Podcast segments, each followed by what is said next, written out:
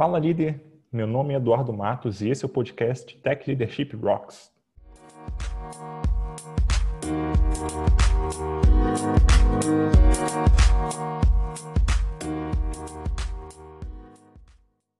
Hoje eu vou conversar com o Henrique Santana. Ele é psicólogo com especialização em gestão empresarial pela Fundação Getúlio Vargas coordenador em dinâmica dos grupos pela Sociedade Brasileira de Dinâmica dos Grupos. Também fundador da Integrar. Bom dia, Henrique, tudo bem? Opa, Eduardo, tudo bom? E você? Tudo ótimo, cara. É, você está lançando um curso, né? Vai lançar um curso agora em breve. Você quer falar um pouquinho do curso para gente? Olha, quero sim, cara. Primeiro, gratidão aí pelo convite, cara. Muito bom aí a gente estar tá trocando papo e, enfim, desenvolvendo aí. O curso é justamente é uma síntese aí de toda a minha caminhada, né? Como consultor, como dono de empresa, como é, consultor de gestão de equipes, agora como gerente de recursos humanos, onde a gente vai olhar principalmente a prática do gestor de equipes, né? O que a gente percebe, cara, que percebo muito grande aí nessa minha trajetória, é que geralmente a gente pega as pessoas, coloca num lugar para trabalhar e, e, tenta fazer gestão individual. A gente não faz uma gestão de equipes. Então a gente vai ter oito módulos aí, o curso vai ser lançado online em dezembro, começo de semana, primeira semana de dezembro. A gente vai olhar autoconhecimento, que é fundamental para você ser um bom gestor de equipes, e vamos olhar alguns fundamentos importantes né, da gestão de equipe, como gestão do resultado, gestão do grupo, gestão do indivíduo, como olhar o visível e o invisível, que é, um, que é, um, que é uma prática, para mim, muito forte, muito grande do meu, da, minha, da minha trajetória, e falar um pouco da gestão da organização também. Então, a gente vai falar de todos esses papéis aí que um bom gestor de equipe tem que ter para ele poder fazer uma equipe de alto desempenho. Essa é a ideia do curso. Ah, bem legal. Então, vou, vou acompanhar lá. Inclusive, vou participar de uma das lives também. Né? A gente vai fazer na, na próxima quarta-feira, ao lançamento, depois do lançamento né, desse podcast aqui. Então, vai, vai ser bem legal. Estou bem ansioso para participar. Massa, vai ser massa, cara. Vamos que vamos. É, eu criei esse podcast aqui para suprir muito uma necessidade que eu tive na época que eu estava começando né, com gestão. Então, basicamente, eu era programador e migrei repentinamente para gestão.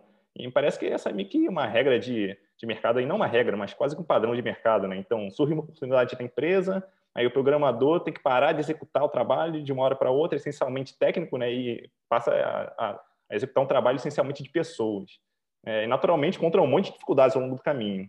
Então, o que você acha, Henrique, que um profissional né, que tem um background mais técnico pode fazer para reduzir um pouco o baque né, dele entrar nessa parte de gestão e como é que ele consegue acelerar esse aprendizado? Cara, massa, boa pergunta. Primeiro ponto que, que me vem quando você faz essa pergunta é que nem todo mundo necessariamente tem que querer ser gestor de equipes, né? né? Tem essa história de que ah, todo mundo tem que ser gestor de equipes, esse é o único jeito de evoluir. Uma coisa que eu acredito muito é que existem diferentes formas de evoluir. Tem muita gente que se identifica com essa questão de gestão de equipes e quer caminhar por aí.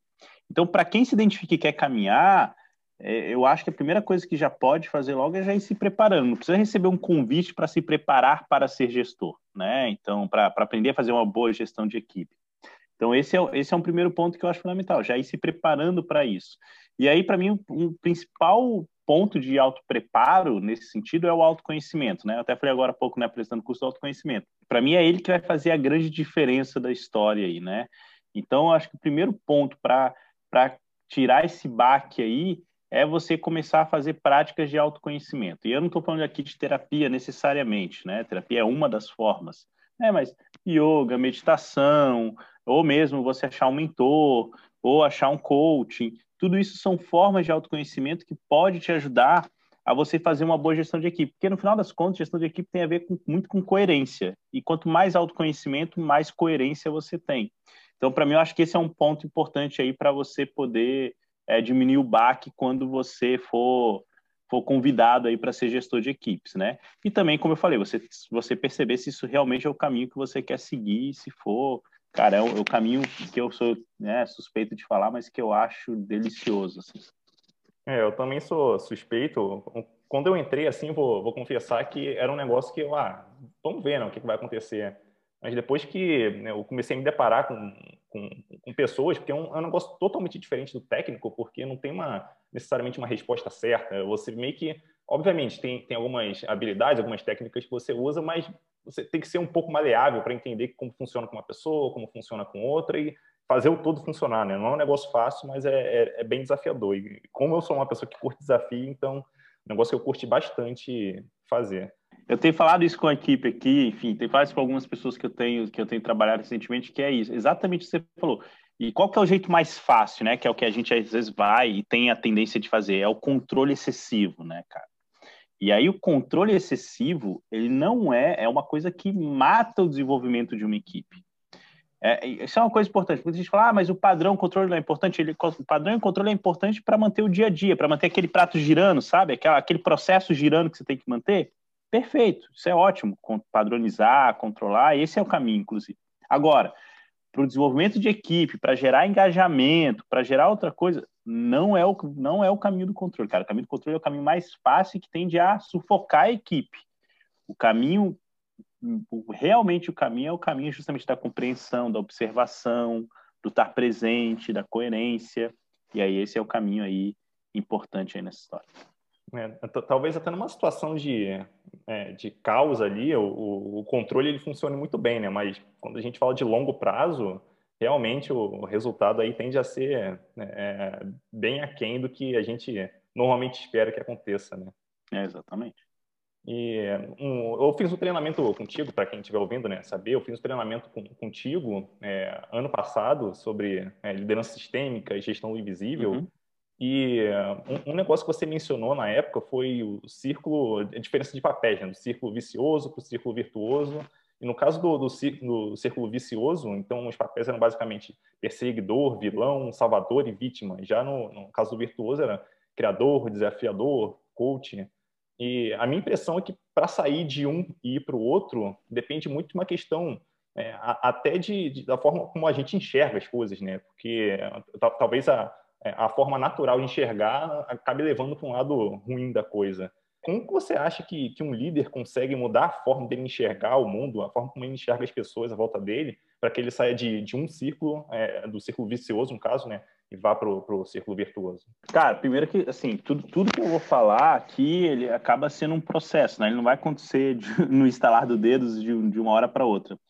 Mas ele vai ter que trabalhar alguns aspectos importantíssimos nessa história, né? O não julgar, e aí vem a comunicação não violenta como um aspecto importantíssimo para esse não julgar, né? Ele é, ele é importantíssimo, né? Então, trazer esse não julgar, né? Que isso vai me tirar do falar que alguém é, alguém é o vilão, alguém é o culpado, etc. O outro é a autorreflexão, cara. A autorreflexão é importante porque a realidade, no final das contas, ela é co-criada, né? Então, não tem, não tem essa. Se uma situação existe, se um ciclo existe, é porque está todo mundo repetindo exatamente aquele comportamento, seja o vicioso, seja o virtuoso. Então, cara, se está num ciclo vicioso, significa que Alguém sempre ocupa o papel de salvador, eu sempre ocupo o papel de vítima, e outra pessoa sempre ocupa o papel de vilão da história. Então, a autoconsciência é importante. Então, julgamento, autoconsciência é importante. E outro aspecto é a intenção. Eu tenho cada vez mais percebido, Eduardo, que, cara, você ter a intenção para algo faz toda a diferença. Então, se você tem a intenção de estar nesse círculo virtuoso, isso faz toda a diferença.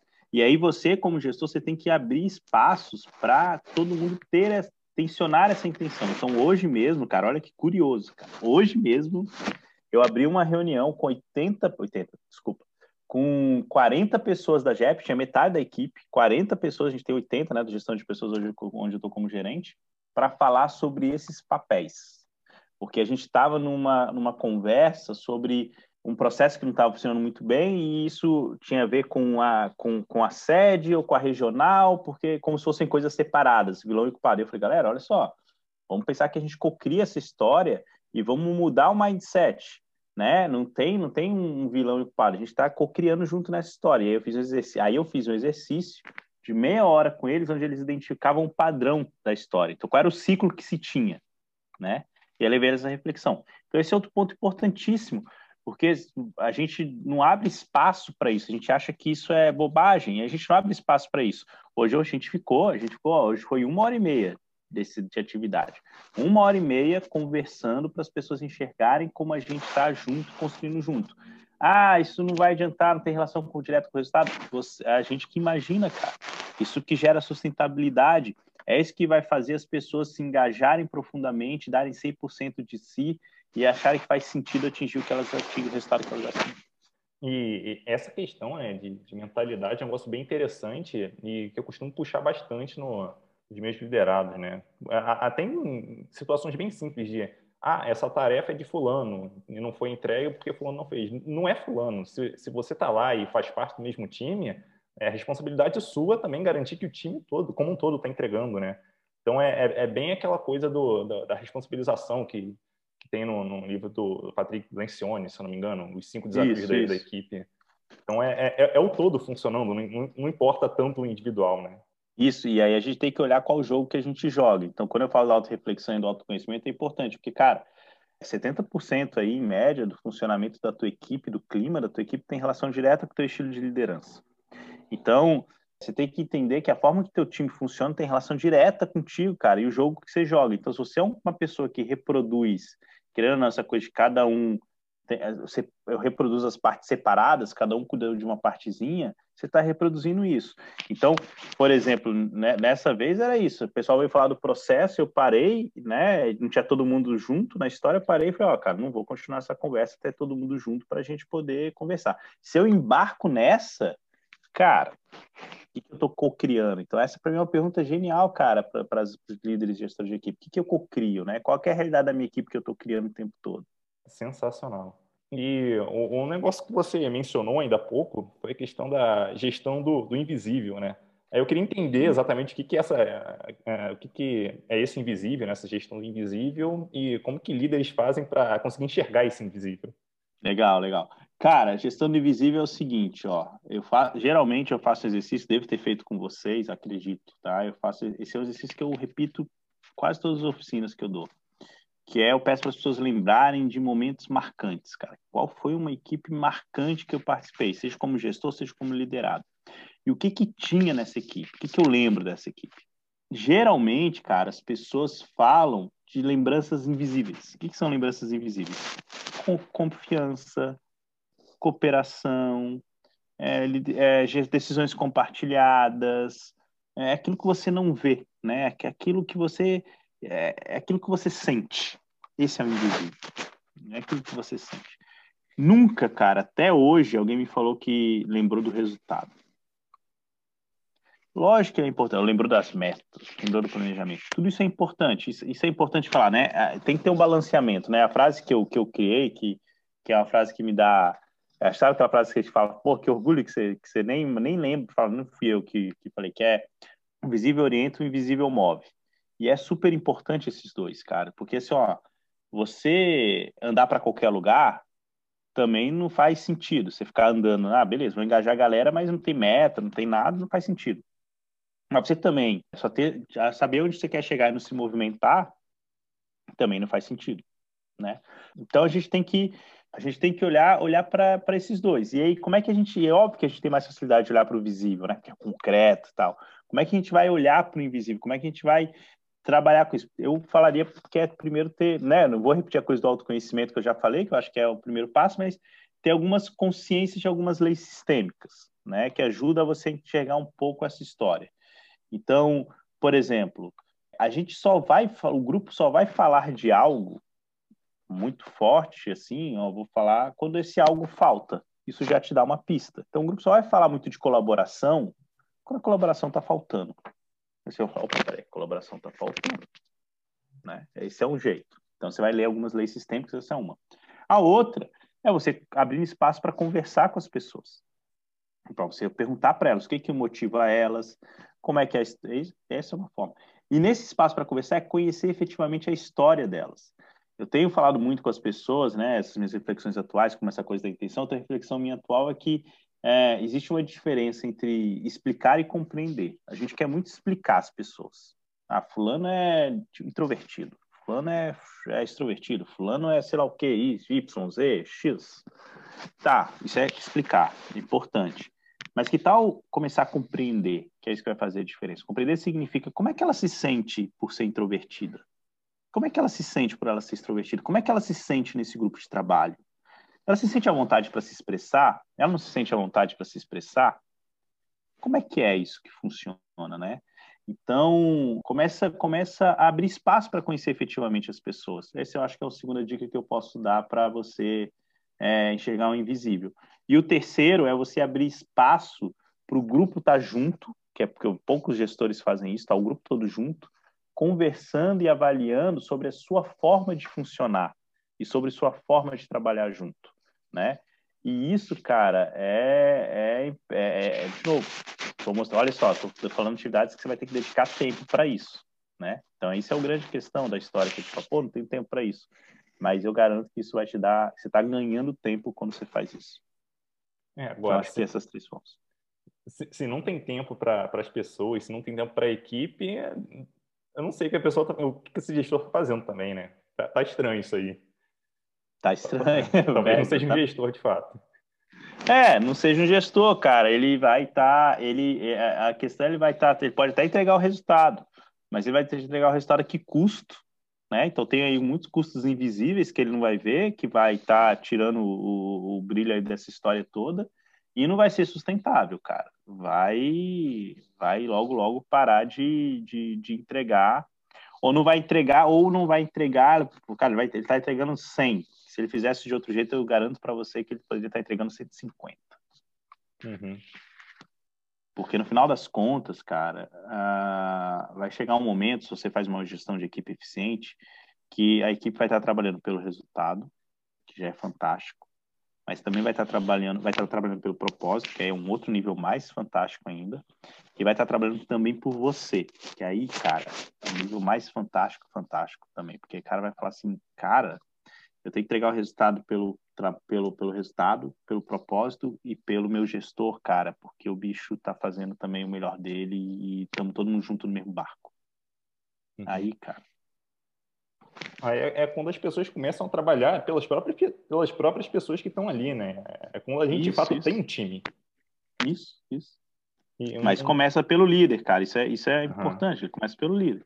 O líder é o, é o ponto que vai unir. E, o, e quando eu falo do líder, né, do gestor, é, eu falo dessa posição mesmo de, de, de, de, gestor mesmo, de cara, você, querendo ou não, nós gestores, a gente é a personificação do propósito, a gente é a personificação da, da meta, e aí, aí é bem psicólogo que eu vou falar agora, muitas vezes é a personificação também da, das figuras inconscientes que a gente carrega ali, né? Como pai, mãe, etc. A gente, já é uma série de personificações ali para a equipe, né? Começa por ti.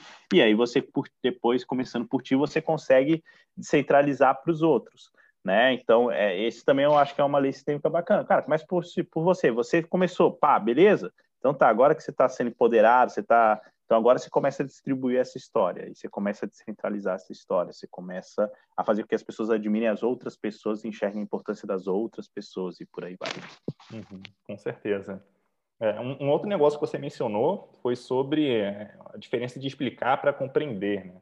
E esse foi um negócio que eu é, aprendi e quando eu comecei a aplicar, eu vi o poder disso, de que, é, cara, eu, eu preciso ouvir a pessoa para entender o que ela quer dizer, para entender, para sentir o que ela está sentindo, né? ter alguma empatia com ela, para aí sim eu conseguir falar alguma coisa que se encaixa com, com aquilo que ela está pensando, sabe? E conseguir, de alguma forma, é, é mostrar um caminho para essa pessoa, que enquanto ela não se sentir ouvida, eu não consigo caminhar, ela não, ela, não, ela meio que não vai confiar no que ela está ouvindo, né? Vai ser mais uma pessoa dando uma opinião que é basicamente uma projeção da própria pessoa que está falando, sabe? Negócio que não faz, não faz muito sentido. É, total, né, cara? E, e a gente é mestre em ouvir alguém já pensando no que a gente tá achando, no julgando, e a gente querer dar uma solução, e a gente querer explicar, e a gente querer. E aí. E aí é difícil, é, é, é, a gente é mestre, eu sei que é difícil sair desse padrão. Eu mesmo, cara, eu escorrego, claro que eu escorrego, claro que alguém vem falar comigo aqui, eu dou uma escorregada, quero dar uma solução, quero. E, e ou quando eu estou muito envolvido na história, é mais difícil ainda. Mas essa é uma prática, cara. Essa é uma prática que é importantíssimo você fazer, assim, de primeiro é, partir do pressuposto que todo mundo está falando, todo mundo, tudo, que todo mundo está falando é, ver, é verdade em algum nível, né? Então, se alguém está falando que está sentindo isso, X ou Y, para você não faz sentido nenhum, mas é verdade para ela. Né? E se tem duas pessoas falando completamente dois opostos de uma mesma situação, provavelmente as duas estão falando suas verdades também né? E aí você começar a olhar para isso, falar, cara, então vamos construir uma verdade única, não é? Vou desmerecer uma verdade, achar uma mentira. Vamos construir uma verdade única que juntos isso faz a diferença na história. E aí, isso é física quântica, cara. Tudo que você enxerga, só pelo fato de você enxergar, já muda sua forma e sua intensidade. Tá aí o caminho. Bem legal. E mudando um pouco de assunto, quer queira, quer não, quem é, existe uma relação ali de poder né, entre líder e liderado nas empresas. E, e, quando eu falo de líder aqui, estou falando de, de chefe, né, sem conotação negativa. É, essa relação, ela acaba gerando meio que um desequilíbrio ali, de, enfim, de poder e atrapalhando ou podendo atrapalhar o líder, né, de construir um relacionamento com os liderados e tal. É, então, isso é, normalmente acontece quando, não, não, normalmente acontece, mas acontece muito, é muito visível pelo menos, quando você tem alguém da equipe que se torna líder, daí o relacionamento dela com a, muda. a equipe muda, né, completamente. É, eu queria entender, na, na, tua opinião, o que que é, esse líder ou, ou essa líder pode fazer para tentar reduzir um pouco esse sentimento e, e, e passar a ter um bom relacionamento com as pessoas, criar esse relacionamento? O que, que essa pessoa pode fazer? Então, legal. Alguns pontos importantes. Um aqui vai mudar, realmente, cara. Tem uma relação desequilibrada de poder aí, né? E ela não, e não tem o que fazer para deixar de existir isso. Isso não é, não é, deixar de existir. Ou seja, qual que é o perigo? O perigo é, pra, vou responder sua pergunta pelo inverso primeiro. Qual que é o perigo? Que é o que geralmente é o caminho mais fácil que vem na nossa mente, o intuitivo. Ah, vou abrir mão do meu poder. Não façam isso. Esse é o caminho que vai mais te afastar. O contra-intuitivo é você vai assumir o poder que você tem. Só que você vai usar esse poder para ser o poder para com os outros, para dar, para dar segurança, para apoiar os outros, para estar juntos, que é o tal do líder servidor que algumas pessoas falam. Então, usar seu poder para isso. Né? Então, essa é a primeira coisa. E aí, usar e mostrar para as pessoas que você está usando seu poder, inclusive para empoderá-las e para reconhecê-las. Então, um caso para mim muito forte assim nessa história que mostra isso. Tem pessoas da sua equipe que estão conduzindo projetos, beleza? Porque você está gerindo a equipe, você não vai conseguir conduzir os projetos na linha de frente. Tem alguém fazendo isso por ti, beleza? Beleza, o projeto foi reconhecido, você vai apresentar o projeto para a diretoria. Quem que geralmente, quem é que geralmente apresenta? É você, gestor. Será que deveria ser você? Será que não deveria ser a pessoa que está na linha de frente apresentando e você está junto lá? Né? Então, o quanto que, quanto que a tua equipe percebe que o teu poder é usado para um bem comum e é usado para empoderá-la e para gerar empoderamento e crescimento dela. Se ela percebe isso, cara, é, vai mudar a relação. Assim, já respondendo, não tem como a relação voltar com você como era antes, é muito difícil. Não sei se a equipe já ficou muito madura e existia um compartilhamento né, de, de, de, de, gestão, por exemplo, vai revezando, cada mês, a cada tanto tempo um é um gestor, e aí você consegue até né, dar, gerar esse equilíbrio. Mas fora isso, cara, eu te diria que o que você pode é, é justamente trazer a pessoa junto contigo e, e se sentindo à vontade para falar e se expressar, que para mim esse é o principal ponto da história, né? O quanto que a gente se sente à vontade para ser nós sermos inteiros no ambiente de trabalho, se expressar e colocar. E aí, para isso, as pessoas precisam ver nas suas atitudes que você está usando o seu poder para poder empoderá-las, nas suas palavras, na sua dedicação de tempo, né? Então, isso que, que, é, que é o que ela pode fazer com o poder dela. E o poder é central, cara. Eu tenho, eu tenho estudado muito uma coisa e aproveitando que tem três pilares para mim, para o gestor seja um bom gestor em termos de, de auto-percepção, assim, auto, de, de auto-relação com ele mesmo, digamos assim. Um é o poder, ele tem que estar conectado com o seu poder interno. Poder interno vai poder fazer com que ele dê feedback, por exemplo, que é importantíssimo. Vai fazer que ele possa colocar limite para que ele possa estabelecer as metas. Então, isso é fundamental. Isso seria o visível da história aí, né? O outro é o amor, cara, que a gente fala pouco dessa palavra e a gente acha essa palavra piegas e etc, mas que é uma palavra, cara, que para mim tem total relação que é aquilo que integra. O amor, o amor é aquela energia que integra, que que junta as coisas, que unifica, né, que faz você olhar para fora.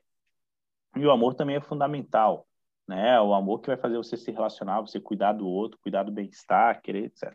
E a outra é a sombra, cara, que aí tem total a ver com o autoconhecimento, que é você olhar para suas queridas sombras e projeções ali, olhar aquilo que te, que te deixa fora de si, que você tem o erro. Muitas vezes a gente tem essa coisa de lidar com erro na nossa sombra, cara, que a gente não consegue é, conceber que alguém possa errar, né?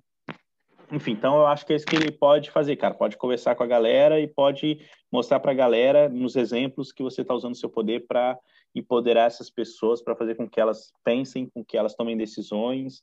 E aí tem algumas ferramentas, obviamente, que a gente viu até lá no curso para deixar claro quem é que toma cada tipo de decisão, deixar claro qual é o propósito, qual é a missão, enfim, tem essas ferramentas que ajudam qual é o motivador de cada um, quais comportamentos são aceitos e tem N ferramentas aí que podem nos ajudar. Um negócio que eu costumo fazer, que eu não sei se, se ajuda, para falar a verdade, é a, o sentimento que eu tenho aqui sim, mas eu não tenho certeza, né? Que uhum. é eu tentar usar o meu poder, não meu poder, né, vamos dizer assim, mas mais o, a minha influência para conseguir ajudar a pessoa a alcançar aquilo que ela está buscando e que, ao mesmo tempo, seja benéfico para a empresa. Então, é, é, meio que como se eu estivesse ajudando a pessoa e ela está vendo isso, ela está sentindo isso. Então, para mim, isso é, é, tende a melhorar muito o nosso, é, é, o nosso relacionamento né, ao longo do tempo, porque ela sente que eu estou ajudando, que eu estou ali realmente para isso, e ao mesmo tempo eu estou ajudando a empresa também. Então, é meio que um bem mútuo, né? Todo mundo sai ganhando isso. com isso. É exatamente isso, cara. Você está usando o poder para elas, você está usando o seu poder para elas, para empoderar e, e obviamente, para atingir lá os resultados e, os, e todas as questões que, que, que tem. Ela tem que sentir, cara, no, trabalhando contigo num ambiente seguro, seguro e, e, e, que ela tem orgulho, cara, de estar.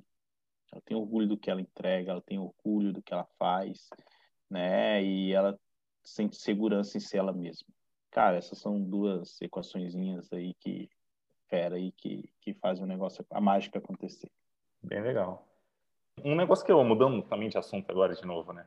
Negócio que eu tenho visto muito ultimamente, né, é o pessoal falando sobre cultura de feedback, a importância da cultura de feedbacks e tal. Algumas empresas até se veem como tendo, um, enfim, um ambiente espetacular para isso. E, e, como gestor, natural que eu me interesse por feedback, obviamente eu tenho que dar feedback para as pessoas e, enfim, estude, pratique para ter habilidade de fazer isso né, no dia a dia. Agora, outra coisa diferente, né, criar uma cultura de feedback dentro da equipe, onde todo mundo se sinta confortável para dar feedback para os seus pares. É, é, pares e não necessariamente pares, mas para, as pessoas que estão na própria equipe, né? É, e eu entendo que em muitos casos é até meio que emocionalmente complicado para a pessoa dar um feedback para alguém. Né? É, daí eu queria entender é, contigo como que eu consigo, como líder, né? Como eu consigo estimular que os meus liderados consigam, é, como eu consigo criar essa cultura de feedback, incentivar meus meus liderados a, a darem esses feedbacks, enfim, a se sentirem confortáveis com isso? Como que consigo guiar essa galera nesse sentido? Então, esse, esse, esse é o último, último, digamos, último degrau, né, do feedback, eu diria, que é quando a galera, e que inclusive é comprovado que é o feedback mais efetivo, né, o feedback mais efetivo não é do gestor para o colaborador, é entre eles aqui, entre eles, né. Esse é o, esse é o último degrau da história. Cara, tem algumas formas, tá? Para mim, a primeira forma mais importante é a equipe perceber que você aceita receber feedbacks. Você, gestor, que você recebe feedbacks e que você valoriza receber feedbacks.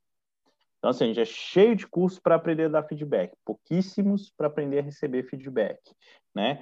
E aí eu confesso que eu ainda estou tentando entender como é que a gente vai fazer isso online, porque eu tenho um curso que a gente faz isso presencial. Eu estimulo a galera a dar feedback e aprender a receber feedback e falo sobre isso no, no presencial. Estou tentando achar uma forma do online. Mas esse é o primeiro passo. E aí você, cara, é, é você é aquela pessoa que foge aquela regra de criticar em, em, em, particular. Você tem que ser criticado na equipe. A equipe tem que ver que você recebeu feedback e você tem que receber bem esse feedback agradecer esse feedback e mudar em função desse feedback. Então, essa é a primeira coisa que eu falaria, assim, ó, cara, se isso não acontece, esquece. Então, isso é uma prática que eu faço. Eu recebo feedback, eu falo, ó, quero agradecer aqui, ó, o fulano que me deu feedback, fala assim na frente de todo mundo. Foi muito bom, acho isso mesmo. Então, a equipe precisa sentir, se sentir autorizada a dar feedback, percebe que isso, é, isso ocorre contigo. Porque se você não souber receber feedback, lógico que eles vão dar para o outro. Então, esse é o primeiro ponto. O segundo ponto, cara, é você proporcionar espaços e momentos para isso. Né? Então, é, esse é um dos segredos, cara, é dedicar tempo para que essas coisas aconteçam. Então, você vai dedicar, abrir espaços e tempo para isso. E aí você vai começar, obviamente, começa pelo positivo, né? Por aquele que engaja, por aquele que, que é mais tranquilo, né? E aí você vai no processo e você vai dando uns, uns, uns, a equipe vai dando uns negativos, vai dando uns, uns de crescimento, né? Uns corretivos, sei lá como você vai falar o nome. Então isso é uma, uma, ter, uma segunda coisa.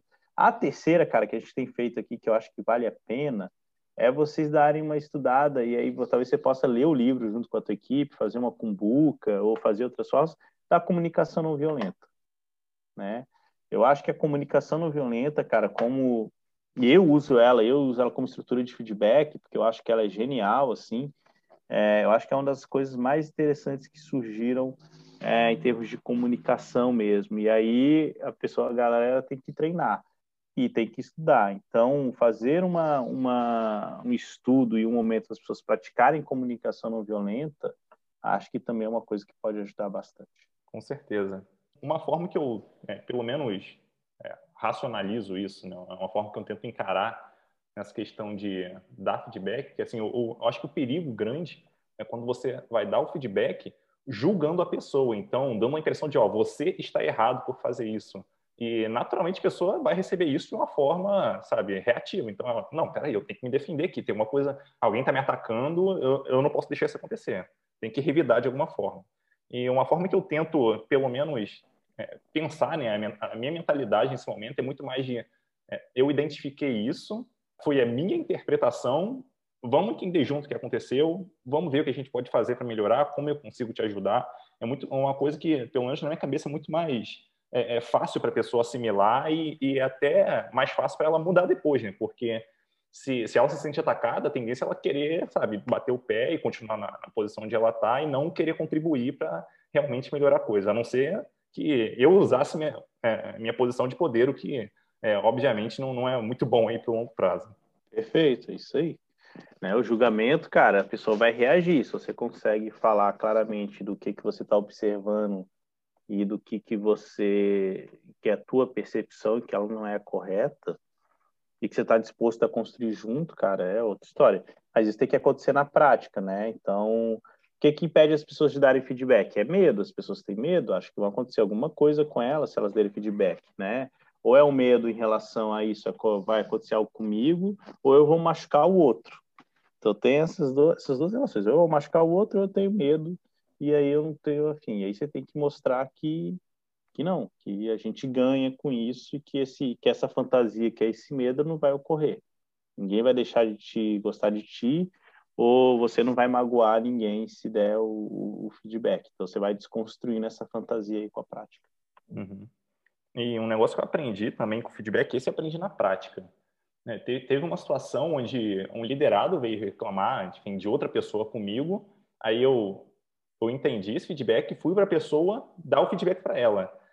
Cara, foi horroroso. A pessoa assim, me destruiu de uma forma que eu fiquei desconcertado. E o que eu passei a fazer daí para frente, que parece que funcionou muito bem, né? Pelo menos é, é, o feedback que eu recebia depois né, da pessoa, que eu acho que funcionou bem, foi quando eu incentivava a pessoa a ir lá falar com a outra, vai lá e fala o que você achou, fala o que você está pensando e depois a gente conversa. Tipo, tenta se resolver com a pessoa. Não adianta eu ir lá e falar, né? E, claro. e depois a pessoa vinha falar comigo, eu, cara, tipo, não, eu conversei, funcionou, a gente se entendeu e tal. Espetacular isso. Isso é, isso é interessantíssimo, tá falando, porque, de novo, tem a ver com o que eu trouxe de você joga o jogo, né? Quando você está jogando o jogo de você resolver os conflitos entre o grupo, ou você ser a ponte de conversa entre eles, o que, que você está estimulando? Você está estimulando que eles não conversem, eles não precisam conversar, eles não precisam se relacionar. Afinal, eles têm você para fazer isso. Né? Não, não precisa disso né? Então, é, é fundamental você estimular o contrário, você estimular que as pessoas conversem entre si, né? Se é isso que você quer gerar na sua equipe, pô, quero gerar na minha equipe que, que converse mais entre si. Então, estimula isso. Então, cara, alguém vai falar comigo, você pode até, ah, a pessoa tem muito medo, eu posso até estar tá junto, mas não sou eu que vou fazer isso. Não sou eu que vou dar feedback, é vocês, entre vocês. Eu posso até estar tá junto. Então, ajudar, e eu ajudar esse espaço de reflexão. Então, como eu falei que eu fiz hoje, a galera tá muitas coisas de nós, entre eles e eu, então vamos fazer uma reflexão aqui junto. Então é exatamente isso, cara. Qual você tem que cuidar do que você cria, tomar cuidado com o que você cria. Uhum. Um negócio que eu costumo dizer é que líder não escala. o líder está ali, mas a equipe precisa conseguir resolver os próprios problemas, né? Independente do líder estar tá ali ou não. Ele está muito mais ali para mediar e para ajudar, mas não dá para contar que ele vai estar tá ali sempre para resolver tudo. Sim, exatamente. Um bom líder, um bom gestor é aquele que consegue sair de férias. exatamente. É, bom, para finalizar aqui, queria pedir para você deixar uma mensagem para os jovens gestores que, que é, acompanham a gente aqui, o pessoal de mais de tecnologia até, né? Então, o que, que você pode deixar de mensagem aí em relação à, gestão, liderança para essa galera que talvez venha mais da parte técnica? Cara, eu acho que, é, como eu falei, acho que dá, dá estudar, procurar estudar esses temas aí, é, acho que são importantes, o autoconhecimento é importante, né? Mas uma coisa que me vem para falar agora é que gestão de equipe é mais do que fazer gestão de indivíduos, né? E, e realmente ele exige tempo e dedicação para isso. E aí a gente vai precisar repriorizar as nossas tarefas, né? Vai precisar se, se, se desacostumar com aquilo que a gente estava acostumado a fazer, e a gente era pegado em fazer, porque a gente gostava, e começar a dedicar nosso tempo para outras coisas, para as outras ações que têm mais relação com isso, com essa gestão, do, gestão da equipe, gestão do indivíduo. Sim, eu vou ter que fazer a gestão do indivíduo, vou ter que conversar com um a um, vou ter que fazer isso, mas eu vou ter que fazer essa gestão da equipe também, de perceber como é que o grupo se movimenta, quem que é o representante do grupo, quem que não é, o que, que o grupo está te dizendo, o grupo está te dizendo de qual insatisfação. Então, tudo isso é importante também nesse processo. Então, o que eu diria, cara, para você que está aí já começando, é comece a colocar na sua agenda quanto tempo, cara, que já vai ser um avanço enorme, quanto tempo você efetivamente dedica para a gestão da equipe. E começa a colocar, nem que você dedique, cara, uma hora, meia hora, uma hora e meia para o teu, teu time, por semana, mas dedica isso. Começa pelo que é possível. Não queira começar pelo ideal. Eu vejo muitas mudanças não ocorrendo e serem sabotadas, cara, porque é, fala assim, ah, não, só vou começar então sem o gestor de equipe, dedicar tempo para minha equipe quando eu conseguir dedicar três horas por semana. E aí não consegue falar, ah, não vou fazer. Não é isso. Ah, consegue dedicar 20 minutos, cara, primeiro? Então, dedica 20 minutos com intenção e presença. Daqui ao tempo você consegue 40, então dedica 40. E vai começando, cara. Começa, pratica senão a coisa não, não, vai, não vai mudar. Uma frase que eu ouvia de um antigo líder meu era que um é maior que zero. Então, qualquer coisa é melhor do que nada, né? Então, começar é, é bem isso importante. Aí. Isso aí, muito bom, muito bom. Bom, então, muito obrigado, Henrique, pela, é, é, pela tua presença aqui. É, curti muito conversar contigo e até a próxima, cara. Valeu, cara. Já fazer a live já já do curso e, e, gratidão aí por todo mundo que ouviu. Espero que tenha ajudado de alguma forma. Estou à disposição. Tô, pode, pode me procurar lá no LinkedIn, a gente conversa. E quem quiser dar uma estudada mais sobre esse tema também, vai ser um prazer estar junto aí com, com vocês no curso. Valeu, gente. Boa. Para você que está ouvindo, eu vou colocar todos os links para perfil do, do Henrique, para o curso, o link do curso, enfim, vou colocar tudo na descrição do podcast, então é só acessar e clicar lá e se divertir. Então, até mais. Valeu!